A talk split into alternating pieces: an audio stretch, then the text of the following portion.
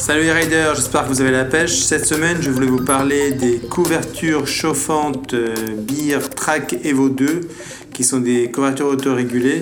Alors, je les utilise quand je vais faire euh, bah, des roulages sur piste, euh, sur, bah, en tout cas sur le JEX. ça, c'est des couvertures chauffantes qui vont sur des pneus qui vont de 180 à 200 euh, mm de, large. Euh, donc euh, ça couvre quand même plutôt une, large utilisation de, de sportifs. Et dessus, il y a deux températures de chauffe. Une qui est de 60 degrés. Donc moi, j'ai jamais utilisé, mais j'imagine que c'est plus pour des, pour des roulages un petit peu sur quand il fait plus froid.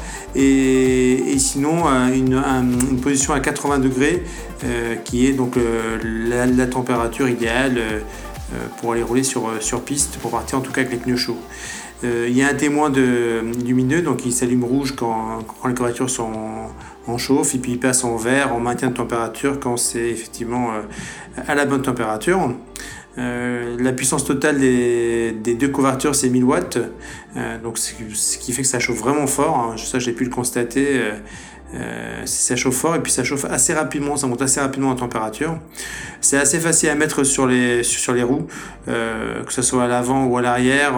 Il y a une grande bande, euh, en fait tout le côté en fait c'est élastique, donc ça permet vraiment d'ajuster à la taille de vos roues. Et puis vous avez un système de, velcro qui vous permet de bien bloquer en fait la couverture chauffante quand vous la vous la mettez. Donc vraiment, euh, vraiment très simple à, mettre en place. Et ce que je trouve sympa en plus, c'est que c'est livré avec un sac, euh, avec un sac de rangement.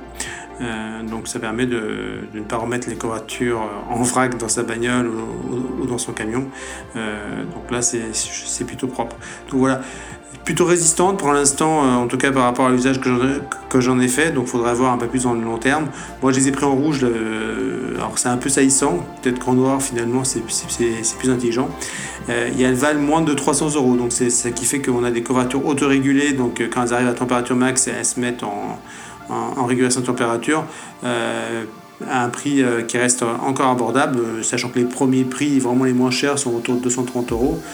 donc voilà, je dirais que c'est la température de 60 degrés de la première position. J'ai pas compris vraiment l'usage parce que pour moi, normalement pour des pneus pluie, on part avec des températures un peu plus faibles. Donc voilà.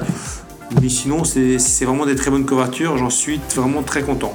Euh, voilà les, pour ce petit retour les riders. Si je devais donner une note euh, euh, sur 10, je mettrais 9 bah, sur 10. je dis, il y a juste cette histoire de température à 60 degrés, je n'ai pas compris l'usage. Voilà, mais sinon, c'est des très bonnes couvertures. Euh, si ce podcast vous a plu, n'hésitez pas à le partager euh, sur les réseaux comme d'habitude. Si vous avez des questions, bah, posez-les.